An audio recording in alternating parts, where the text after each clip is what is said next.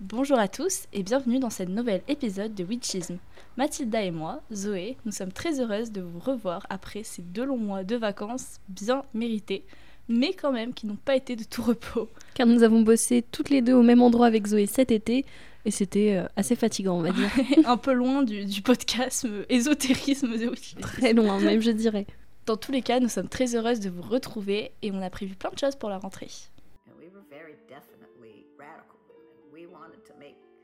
revolution.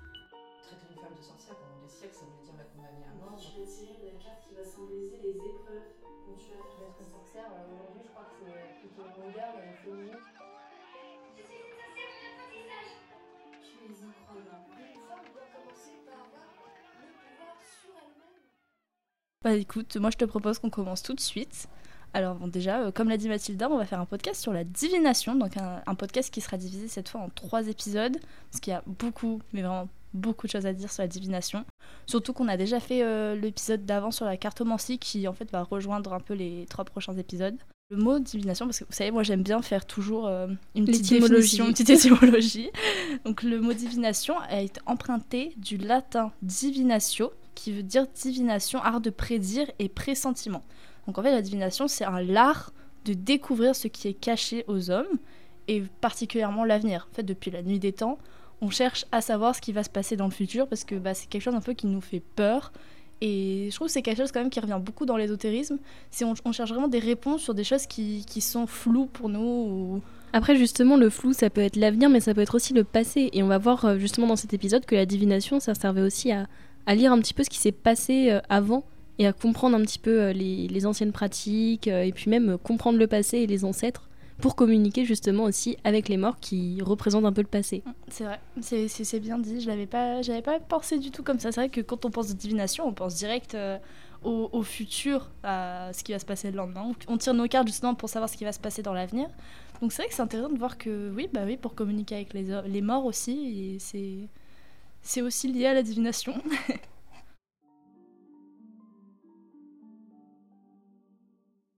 L'origine de la divination et sa date d'invention, c'est impossible à définir. C'est-à-dire que depuis la nuit des temps, les hommes ils vont essayer de chercher des réponses par la divination.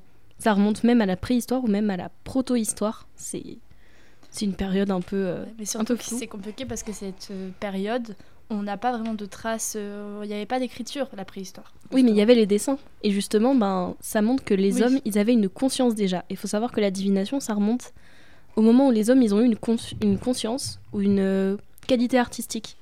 Il y a beaucoup de chercheurs qui disent que les hommes de la préhistoire, ils... en fait, ils prédisaient l'avenir en regardant par exemple la migration des oiseaux, mais plutôt pour le changement des saisons. Donc en fait, c'était surtout dans le cadre de leur survie. C'est pas dans notre cadre, par exemple à nous. On va chercher à prévenir l'avenir plus dans un dans un contexte un peu plus personnel. On a envie de savoir ce qui va se passer euh, demain dans notre avenir amoureux ou demain dans notre vie professionnelle. Alors que vraiment préhistoire, c'était beaucoup plus niveau survie, donc niveau de la chasse, niveau euh, bah, comment euh, comment s'abriter de je de, la pluie ou du ou de l'été de la canicule j'en sais rien je dis ça parce que vraiment cet été on a crevé de chaud je crois je pense que de partout en France, euh, on peut dire la même chose. C'est il a fait très chaud. Oh là Vraiment. là. ça c'est parce qu'on n'avait pas bah si on l'avait prédit c'est ça le pire Si, si, si. mais bon C'était c'était- c'était sûr. prédit c'était sûr Et du coup, à la préhistoire, il faut savoir qu'il faut remonter aussi aux pratiques chamaniques un petit peu. Tout ce qui est chaman, donc euh, toi, tu avais fait des recherches un petit peu aussi, donc ça, c'était Ouais. beaucoup en Afrique, il me Ouais, semble. en Afrique chamanisme et pas mal au Mexique aussi Oui, c'est vrai. Mex- Mexique, c'est beaucoup plus euh, niveau notre ère, c'est pas vraiment préhistoire. C'est vrai que chamanisme, euh, bah, je pense pas forcément euh, à la préhistoire en fait. Quand je pense au chamanisme, je pense plutôt à ces cultures-là. Du coup, est-ce que tu pourrais nous en dire un peu plus? Et ben pour moi, le, le chaman, donc dans sa forme générique, c'est un peu le prêtre des, des anciens temps.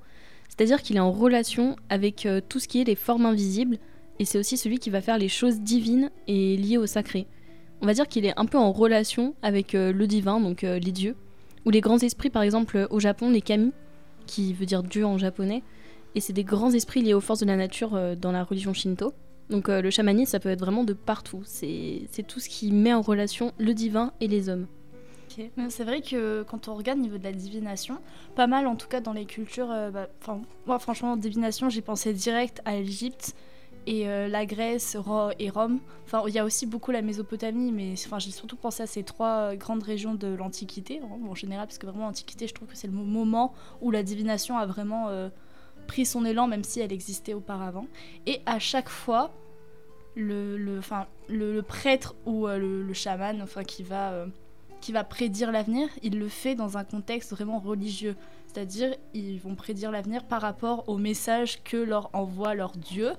Et donc, euh, bah, soit par exemple avec la migration des oiseaux, ça, c'est encore, ça a été encore beaucoup utilisé jusqu'à l'Antiquité, mais aussi avec euh, des ossements, euh, des, Les en- des osselets, les des, osselets. os- des ossements, des osselets, mais des ossements aussi, hein. c'est presque. Les presque entrailles, les entrailles aussi, hein. Les entrailles des hein. animaux aussi.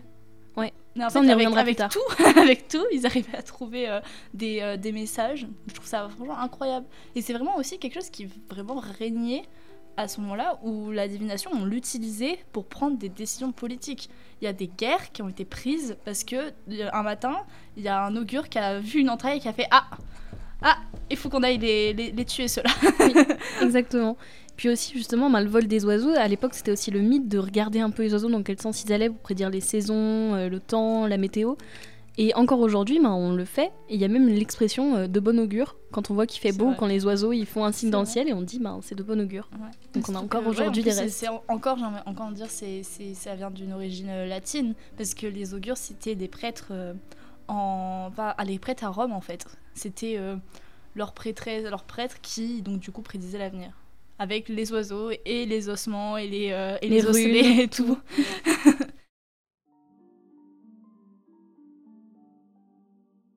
J'aimerais bien revenir quand même sur l'Égypte, parce que l'Égypte, euh, c'est vraiment. euh, c'est tellement passionnant pour, euh, bah, pour parler de divination, même d'ésotérisme en général. Ils ont une culture vraiment du divin qui est, euh, enfin, qui est folle, quoi. Il y avait beaucoup de prêtres et de prêtresses qui décidaient de la politique et de l'avenir, de même de, des conditions sociales de chacun, par les messages que leur envoyaient les dieux et donc la façon dont ils, ils prédisaient l'avenir par la divination. Tout ça pour dire que la divination, c'est considéré comme une science sacrée à l'époque, donc vraiment une science. Contrairement, en fait, c'est fou de se dire que avant, la divination, c'était une, vraiment une science, c'était quelque chose à part entière. Il y avait plein, il y avait plein de carnets de scientifiques où ils relataient de la divination comme étant un vrai fait. Un vrai, fait- mais c'est ça. Alors que maintenant, justement, on a plutôt tendance à dire ah mais non, euh, bah c'est faux, c'est on faux. pas, on peut pas s'y fier. c'est pas, scientifique, euh, c'est pas ça prouvé. rien à voir, voilà, c'est ça. C'est donc c'est c'est quand même euh, bah, fou de se dire qu'à l'époque tout était était vraiment dirigé autour de la divination. Bon, par exemple, le, le temple d'Isis, c'est un des temples les plus célèbres euh, de, l'Égypte, qui était sur le delta du Nil. Il était d'ailleurs célèbre par les prophéties qui étaient annoncées. Donc les prophéties, c'est euh, des sortes de messages qui vont prédire, prédire bah, en fait, qui prédisent l'avenir, c'est une forme de, de divination aussi, et qui vient comme euh, une vision pour, ces, euh, pour les prophètes, enfin pour les, pour les prêtres et prêtresses, pour les prophètes, pour les prêtres et prêtresses. Et euh, les Égyptiens, ils utilisaient aussi beaucoup de cartes, de tarot, d'oracles, aussi pas mal euh, l'astrologie. Ça c'est sûr. L'astrologie, Bah, Il y grands avait, pas des grosses tables justement qu'on a retrouvées Ouais. avec euh, plein de dessins qui relataient de l'astrologie, dont un calendrier as- astrologique même il me semble avec le, le zodiaque de Dendera. Dendera, ouais, ça me Ouais. dit quelque chose, oui. C'était vers la dynastie grecque, donc euh, 4e siècle avant Jésus-Christ qu'ils ont retrouvé ça justement. Puis même, enfin les Égyptiens, ils avaient aussi une grosse relation avec la mort, donc avec le divin. Et moi je trouve que c'est super intéressant de voir cette relation parce que c'est... Ils communiquaient avec les morts dans le but d'accéder à une connaissance, dans le but de savoir ce qu'il y avait dans l'au-delà. Donc c'est un petit peu une forme de divination. Les enterrer avec leurs objets personnels pour toujours garder un contact quand même avec un objet physique, ça peut être aussi une forme justement de divination en se disant si on les enferme avec un objet physique, ça va les relier à notre monde, donc ça va faire un lien.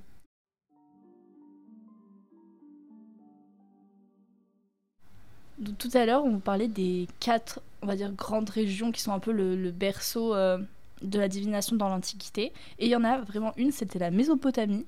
Donc la Mésopotamie, déjà, c'est une région antique qui est située entre les fleuves, les fleuves du Tigre et de l'Euphrate, et qui englobe en fait les territoires de l'actuel Irak, ainsi que de la partie de la Syrie, de l'Iran et de la Turquie. Et justement, c'est là d'où remontent les premières traces textuelles de la divination, avec des codes et des fonctionnements, dont des traités de la divination qui exposent des jours chanceux et des jours malchanceux. Par exemple, euh, ils faisaient toute une croyance autour des dates d'anniversaire. En mode, bah, si t'es né un euh, 5 janvier, t'auras vraiment pas de chance, alors que si t'es né le 6, euh, ce sera trop bien. Ouais, c'est un peu pareil que la- notre astrologie à nous. C'est un peu pareil. Sauf qu'ils n'avaient pas de euh, signe astrologique, ils Oui, se fiaient vraiment au jour. ça, au jour, ouais. Ce qui est un peu pareil en soi, parce que les astrologues, enfin les, les périodes astrologiques, c'est c'est des périodes un petit peu de jour. par rapport à ton heure de naissance, ton jour de naissance, ton mois de naissance, t'as un certain. Comment dire un, Comment on appelle ça Spectre. Un, cercle, un spectre, ouais. Spectre, mais surtout, il y a un, un cercle Oui. astrologique. Je sais plus le mot. Comment on appelle J'ai perdu le mot. Thème Thème astral, voilà, c'est exact. ça. Ça, ça m'est venu en plus. J'ai même pas regardé sur Google. je l'ai pas Trop trouvé. Donc ça pour dire, ça fait penser au- à l'astrologie et surtout au thème astral où euh, suivant nos heures, euh, notre date de naissance, notre lieu de naissance, on n'a pas du tout euh, le même bah, le thème le même thème astral de quelqu'un. et On n'aura pas du coup le, le même avenir. Euh, que euh, quelqu'un qui pourtant est le même jour que nous mais pas au même endroit ou euh, le même jour mais pas la même heure ou un autre jour mais la même heure enfin voilà Exact. Et aussi justement en Mésopotamie, ils avaient ce qu'on appelait des sanctuaires religieux. Donc c'était des temples ziggurats, donc Z-I-G-G-U-R-A-T, si vous voulez regarder un petit peu. Et c'était des grandes tours de forme pyramidale, dont la plus connue c'est la tour Etemenanki de Babylone, donc la tour de Babel. Et euh, ça reliait au fait l'homme au divin, vu que c'était en forme pyramidale, donc l'homme en bas et le divin en haut. Ah, c'est pour ça que les pyramides aussi euh, en Égypte elles sont comme ça. Exactement. C'est vrai parce que la forme, euh, on pense pas tout de suite à, à faire un, un bâtiment en forme, en forme, En forme de en forme de pyramide quoi. Mais c'est vrai que c'est vrai que c'est quand tu y penses c'est logique parce que le divin, enfin vraiment pointé vers le ciel. Exactement. euh, Et l'homme qui est en bas qui essaie de s'élever jusqu'au divin. Ouais, c'est vrai. Et c'est pour ça que les marches sont très dures à monter. C'est pour ça. le cardio. Mais du coup, en, Mésopotamie, est-ce que toi, t'as as fait des recherches sur les pratiques qui- qu'ils avaient pour la divination Parce que moi, j'en ai quelques-unes. J'ai l'ornithomancie, donc c'est d'ailleurs l'observation des oiseaux, de leur vol, Oui. donc c'est ce qu'on parle depuis tout à l'heure. C'est vraiment quelque chose qui revient beaucoup. Parce que moi, quand je faisais du latin au collège, on parlait énormément des augures et de l'ornithomancie, justement. D'ailleurs, ce mot est compliqué. Très compliqué pour toi ce matin. hein. Ah, vraiment. Mais puis même, enfin, c'est impossible de répertorier toutes les formes de divination en Mésopotamie parce que on a retrouvé sur, euh, je, je sais plus le nombre de tablettes, mais il y en avait peut-être pas loin d'un milliard. Euh, Il y en a 30 000 qui traitent de la divination sous toutes ses formes, donc astrologie, numérologie, euh, Wow, runes, c'est fou tout. quand même. c'est énorme ce Surtout que un- c'est un large, un large, comment dire, un large territoire. Ouais. Donc forcément, il y a aussi eu des cultures qui se sont euh, reliées à d'autres cultures et donc à d'autres formes de divination. Donc c'est vrai que la- l'astrologie et l'ornithomancie, c'est quand même quelque chose qui revient énormément dans, dans ces régions-là. Mais effectivement, il y a la numérologie, ça avait l'étude dans les nombres, il y a les osselets, il y a, il y a enfin, il y Les a pierres aussi, les il me semble qu'ils faisaient beaucoup de divination Ah par les pierres. Ah ouais, de, un peu de la lithothérapie aussi. Non, c'est pas vraiment ça parce que lithothérapie c'est vraiment pour Ouais, soigner. Là, oui. c'était vraiment juste euh, prendre une pierre, regarder sa forme, Oui. regarder sa couleur, regarder dans quel sens elle était. Enfin, ça peut vraiment dire beaucoup les pierres. C'est fou aussi de voir euh, comment ça a évolué aussi. Parce que maintenant, ça, euh, je sais pas si. Bon, il doit y avoir des cultures forcément qui Oui, réutilisent ça, encore. mais, euh, mais c'est pas quelque chose qu'on connaît vraiment. Non, mais en plus, euh, en Mésopotamie, à l'époque, il y avait vraiment des scientifiques spécialistes de l'occulte. Et justement, ils se plaçaient dans les, dans les grandes tours, ils se plaçaient tout en haut de la tour pour être au plus près Ouais, des dieux. près Et ils s'y plaçaient pour étudier aussi les signes du ciel. Donc euh, forcément, l'astrologie. astro- Non, astronomie cette fois. Astronomie, exact. tu m'as reprise. Mais en soi, euh, en soi l'astrologie l'astronomie, je pense que c'est li- entre guillemets lié parce que on est, on, dans l'astrologie, on étudie aussi le ciel, mais juste on l'interprète pas d'une manière, euh, comment dire, conventionnelle, scientifique, mais plus d'une manière un peu plus bah, ésotérisme en fait, tout simplement. Juste pour finir sur la Mésopotamie, euh, il y avait aussi des prêtres divinateurs, donc qui prenaient aussi des décisions euh, sur les guerres, sur les mariages, sur la politique en général. Donc là encore, une place énormément importante de la divination dans la société. Et euh, surtout, cette période a duré pendant des millénaires avec euh, des, des centaines de civilisations, les Sumériens, les Akkadiens, les Assyriens, les Babyloniens justement, et euh, qui en fait chacun utilisait la divination pour influencer sur le politique. On peut dire qu'il y a des grandes guerres qui ont été prédites quand même par des prêtres et non pas forcément par des rois ou des, euh, des empereurs ou ou bah toutes euh, enfin ou des présidents mais il n'y avait pas de président à l'époque en bref Et justement, oui, c'est vrai que ben, c'était des décisions, c'était même pas des prédictions, c'est-à-dire qu'ils voyaient une guerre et ils disaient, ben, du coup, on va la déclencher. Donc s'ils l'avaient pas prédit, on n'aurait pas eu.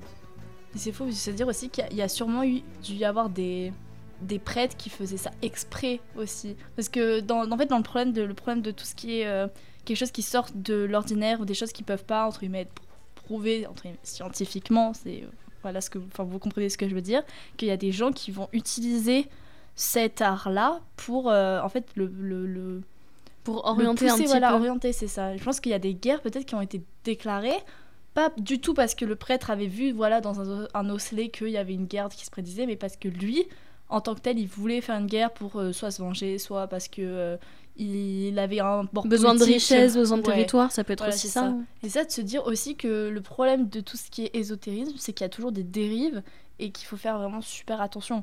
C'est comme les voyantes aujourd'hui Oui, qui c'est arnaquent ça. un petit peu au bout du téléphone. pensé, euh. exactement ce que j'allais dire, vraiment. Donc il faut. En fait, c'est- c'est comme ça que c'est- c'est c'est super compliqué aussi, je pense, de relater euh, tout- tous les arts divinatoires parce qu'il y a forcément des gens qui en abusaient aussi.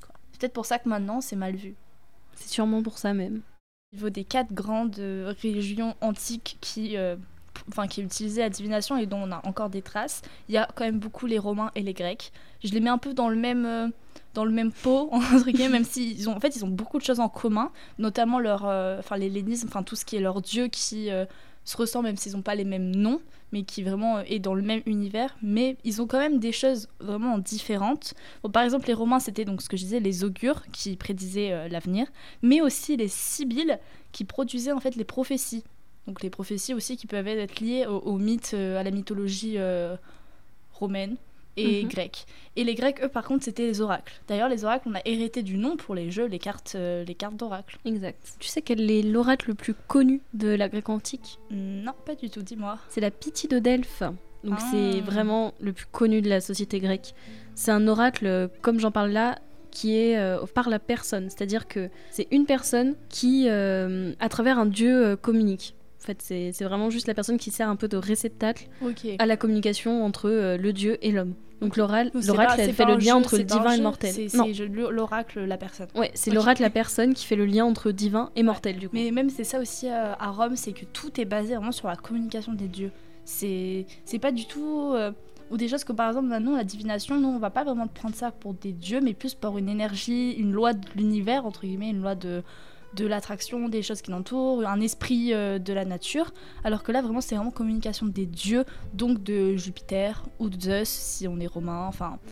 Et donc j'aimerais bien revenir un peu aux origines et mythes de la Pythie, parce que c'est quand même euh, un des mythes les plus gros et la- un des plus gros oracles de la Grèce antique, et c'est super intéressant à, à étudier. Donc en gros, euh, une crevasse serait apparue à Delphes, donc euh, une ville, euh, une ville euh, grecque, et ça a attiré un fermier, et qui s'est mis à, au fait à délirer devant la crevasse, et il aurait prédit un petit peu l'avenir. En fait, il aurait eu des spasmes, des... un petit peu comme une crise d'épilepsie, Oui. pour décrire, et il aurait prédit l'avenir.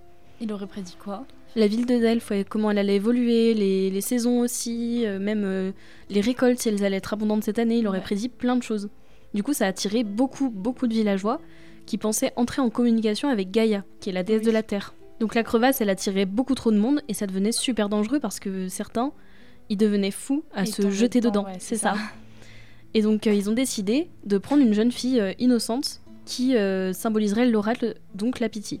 Et c'est une jeune fille comme ça et qui avait des messages elle aussi ou Parce que oui, elle gérait beaucoup mieux au fait les spasmes de, de la crevasse au fait et ça a été un petit peu désigné comme une élue de tout ça.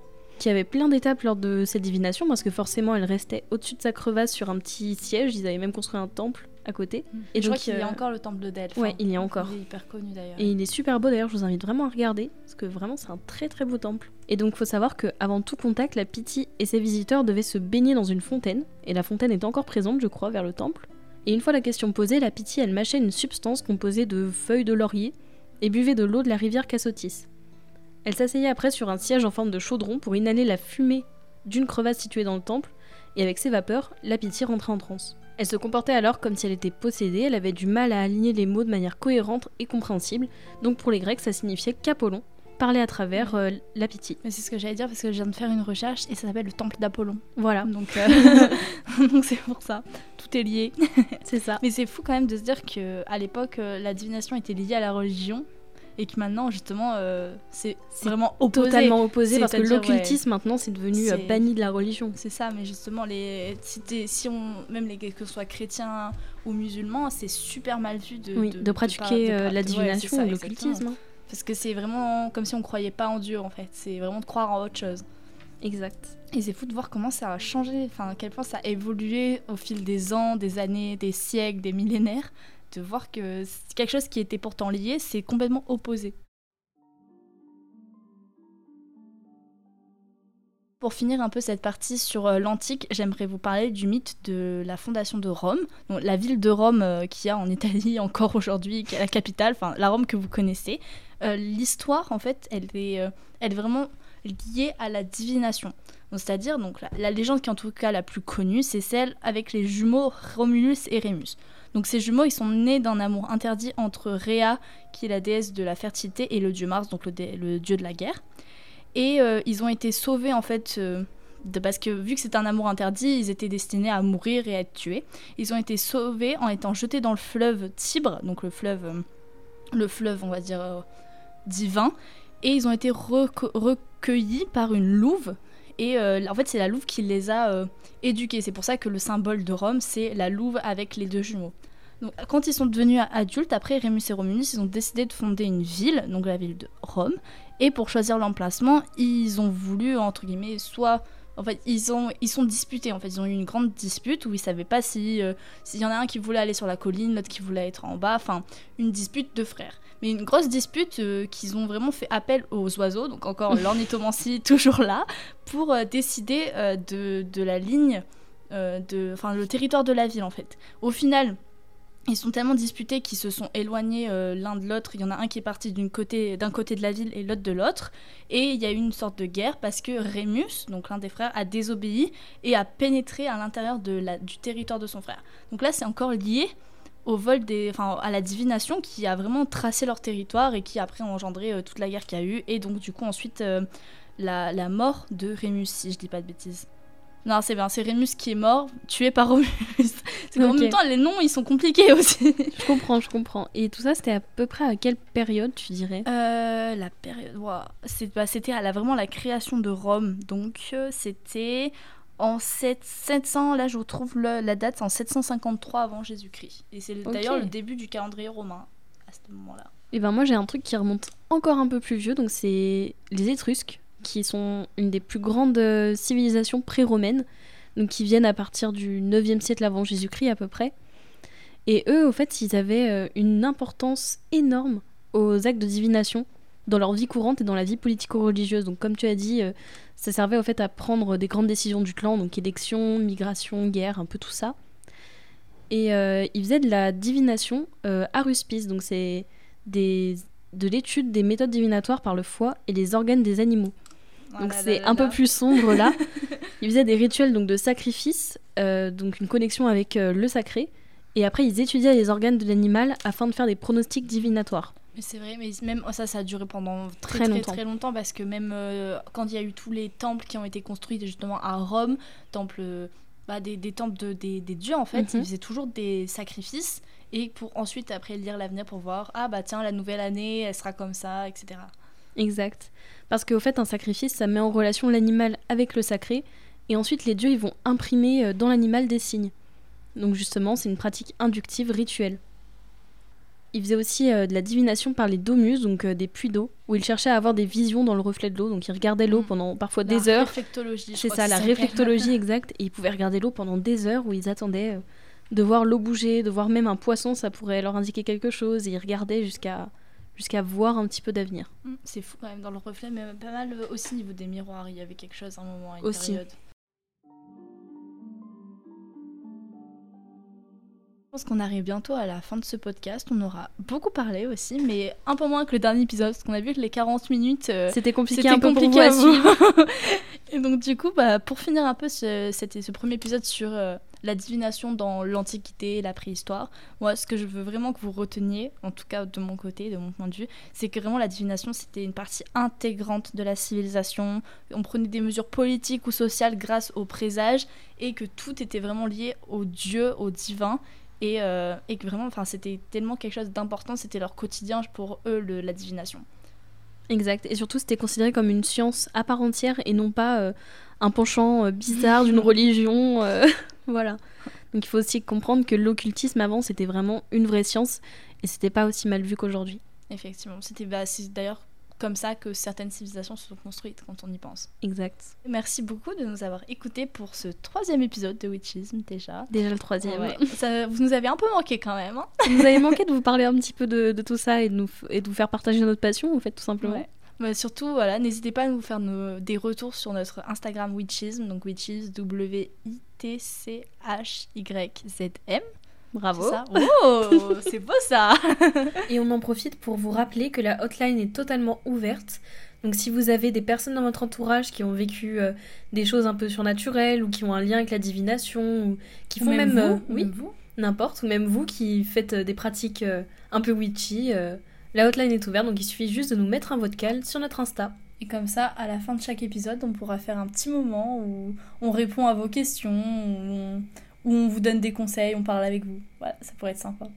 En attendant, euh, à la prochaine.